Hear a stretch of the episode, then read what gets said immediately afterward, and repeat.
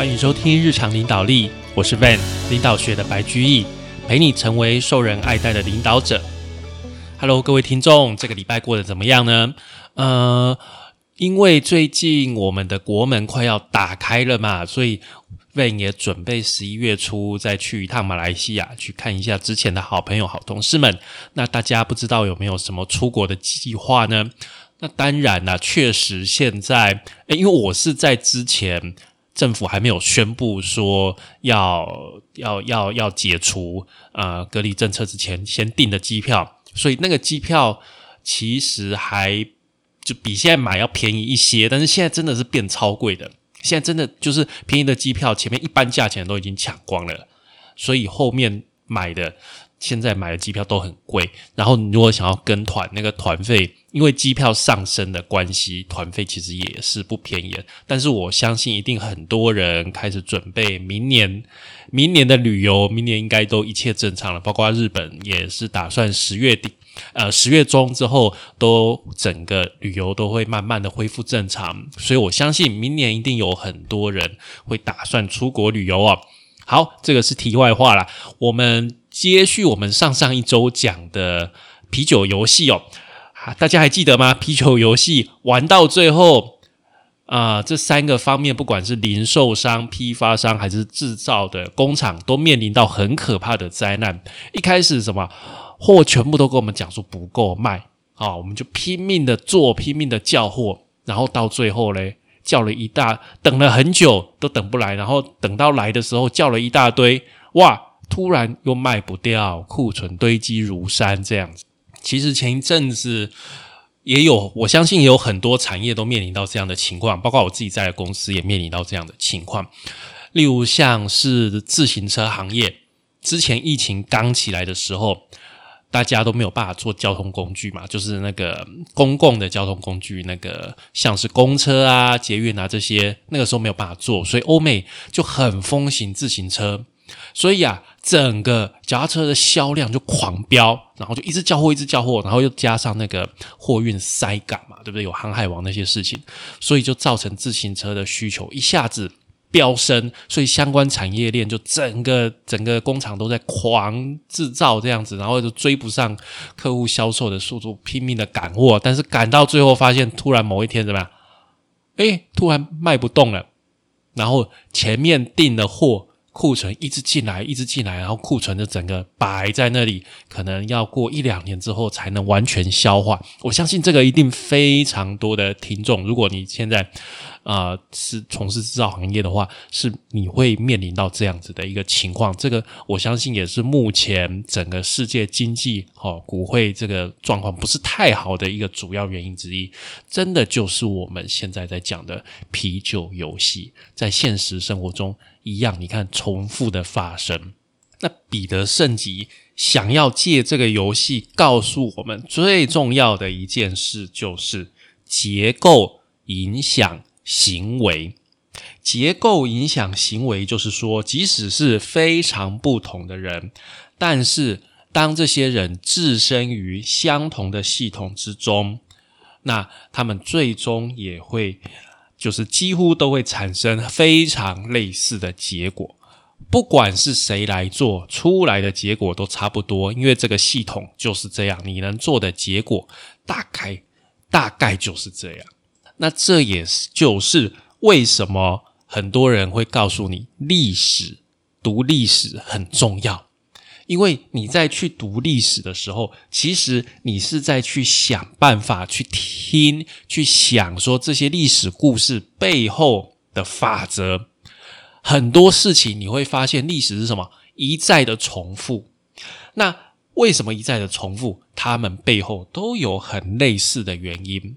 在这个系统下，当你置身在当当你是男主角或是女主角的时候，你必然会做出类似的决定。所以，其实我们要去研究那些很类似，但是又很细微的要素，在历史里面，我们要就是从这个事件的结果，但是其实我们要去分析说，诶，这类似的事件里面，哪些是重复的，但是很细微的那些，那些才是真正影响结果的关键。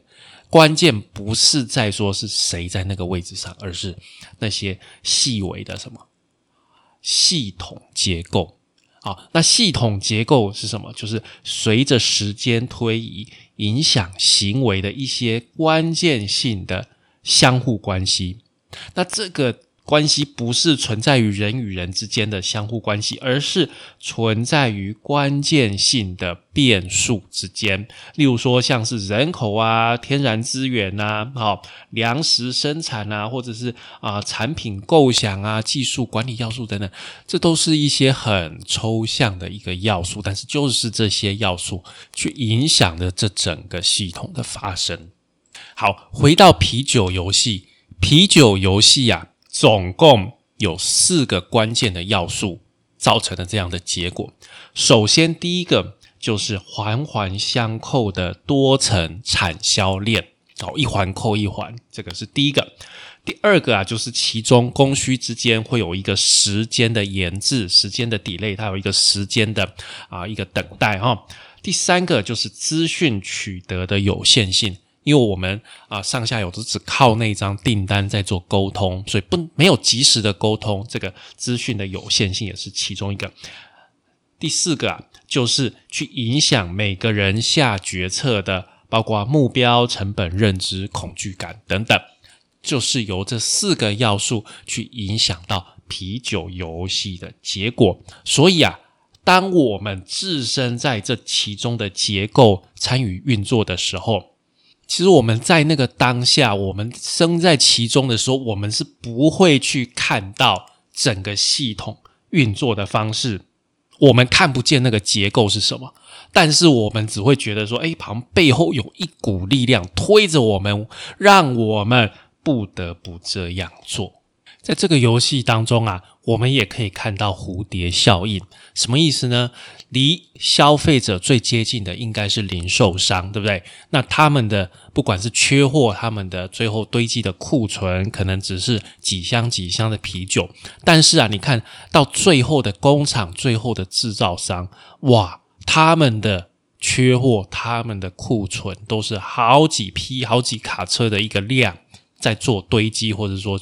欠货，所以在消费者或者是在零售商是一个小小的震荡，但是到了最后的工厂端却是很大的一个震荡，这个就是蝴蝶的效应哦。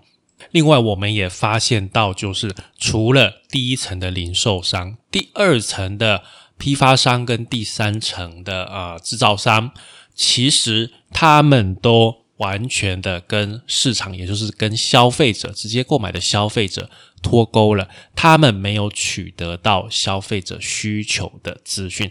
其实消费者需求的量变化没有那么大，但是他们却做了过大的反应。这个也是啤酒游戏的一个其中很重要的一个结论，就是要去取得第一手的资讯。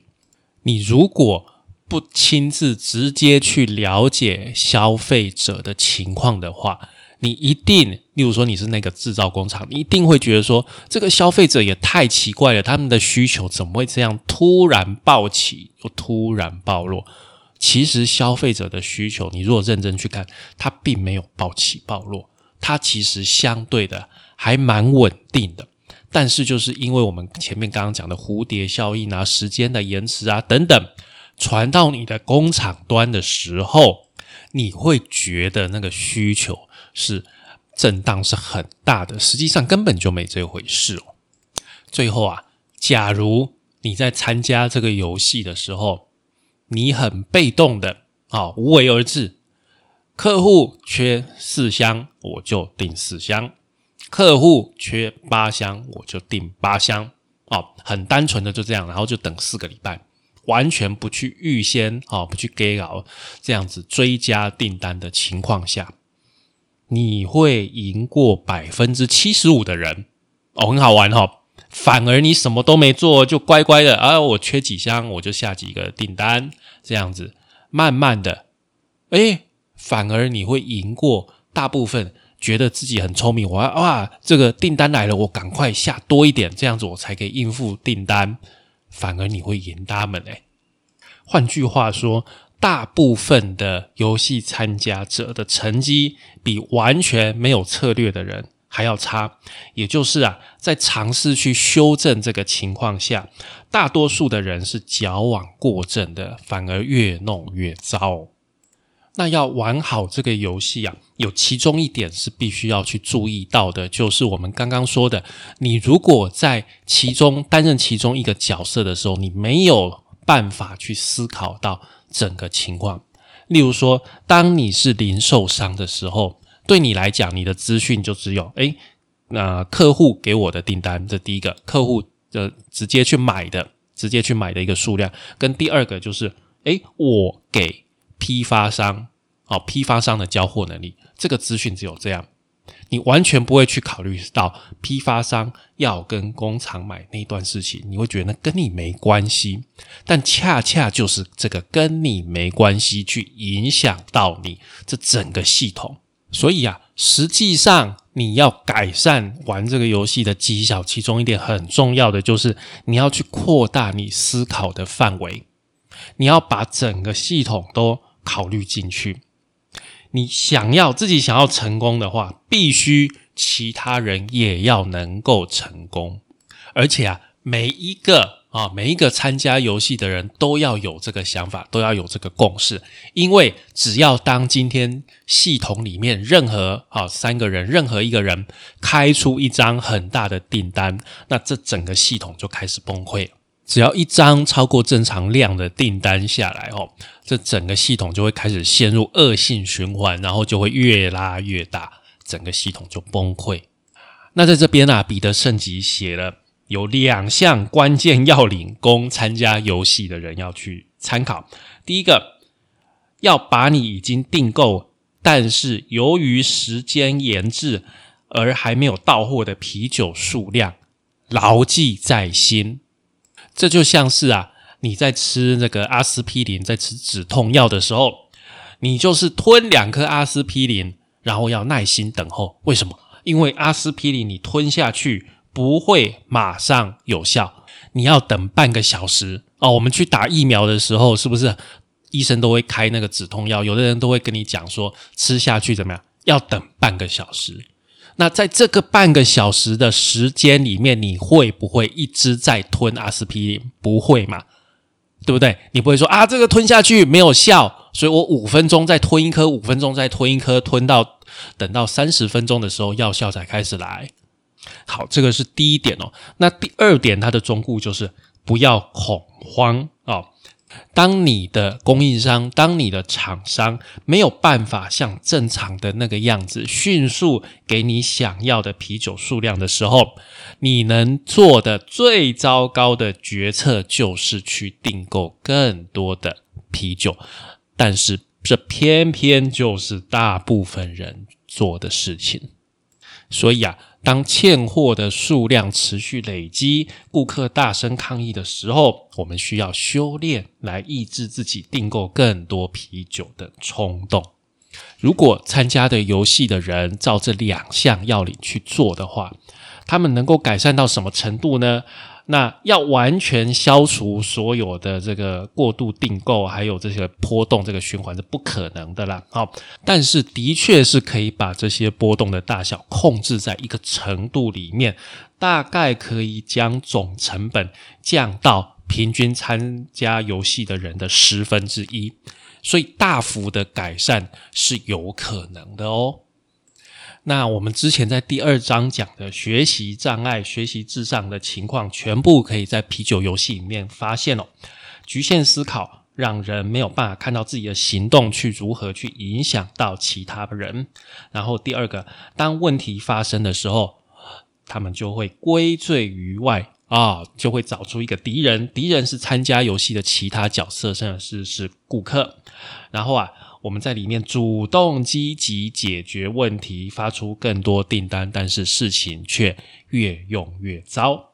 超量订购是逐渐累增的，因此他们就像什么温水煮青蛙，并没有意识到情况的严重性，一直到这个情况没有办法扭转，而且啊，也没有办法啊，不能没有能从经验去学习自己的行动在系统内其他地方所引起的后果。到最后回头来造成自己的问题，却去责怪他人。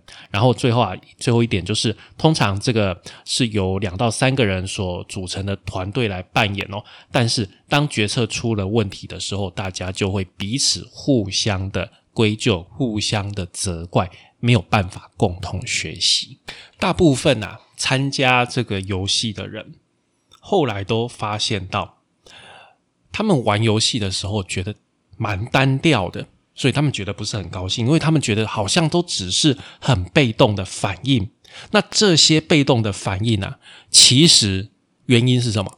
就是来自自己只专注在一个礼拜就一周又一周的事件上面。所以只要玩的人持续专注在事件上面，他们就注定只能采取被动的反应。这个就是事件哦，事件层次的解释，也就是大部分的人都会采取反应是遇到一件事再来处理这样子的一个形式。那在这种事件层次的观点之上，还有一种观点是行为变化形态层次的观点。简单的说，就是去看趋势哦，去找出长期的趋势是什么，然后再来做决定。那在这个形态上面，又有更高的一个形态，也就是系统结构层次的观点。那这个层次的观点呢，它是能够主动去改造行为的一个变化形态。他要去思考，他要去回答这个问题，就是是什么造成行为变化的形态？是什么去造成这些行为的？他要去处理这个问题。像这样子结构性的解释，其实他很难去找到。但是啊，一旦我们能够很清楚而且全盘的从结构层面去解释的时候啊，这个效果就会非常的大。美国前总统罗斯福就是一位这样子具有洞察力的领导者。在一九三三年的时候，他透过无线电广播向全国的人民解释。为什么突然银行要休假四天？那个时候全美国陷入恐慌。那罗斯福就跟大家解释银行系统结构性运作的一个情形。他就说：“让我简单的说，当你把钱存到银行的时候，银行啊，它并不是把钱放到保险箱里面，而是把你的钱投资在很多。”不同形式的信用事业上面，例如说啊，像是债券、像是抵押等等。换句话说，银行是运用你的钱让经济保持转动。接着啊，罗斯福还解释说，诶，银行要保有。一些储备的钱，如果提款的人太多，会造成储备金不足。然后啊，他又去提出为什么银行休息四天对重整金融秩序是必要的。他最后说服公众、说服人民去支持这项很激进哦、很很激烈哦。你看，银行休息四天，但是其实很必要的措施。最后啊，成功的挽救了美国的经济。所以。结构性的解释之所以重要，就是因为只有这样子的去解释，这样子的去去说明，才能够触及到真正你行为背后的原因，找到背后的真正的 root cause，才能去解掉这个情况。对于大多数参加这些游戏的人来说，最大的收获就是去体认到自己的问题以及改善的可能。全部都无可避免的受到自己思考方式的影响，所以啊，真正具有创造性的学习，在一个以事件思考为主的组织里面，它是没有办法持续的。你只是来一件事情才去反应那样子是没有办法的。它需要一个结构性或者是系统性的思考架构，才能去找出行为背后所有结构性原因。那以上这些就是彼得圣吉想要透过啤酒游戏来传达给我们的一个精神。我们常说点线面，点点成线，线线成面。你看到一个事件一个事件来的时候，它就像一个点一个点啊，你来一个点，你去处理一个点，你就会像刚刚啤酒游戏失败的那些人一样啊，永远只是在处理呃枝微末节的事情，你没有办法达到真正的成效。然后点点成线，你从这些点里面你看到一个趋势。你观察到哦，会有这样的趋势，那最后线线层面，那这些趋势背后的原因，背后会造成这些行为的原因到底是什么？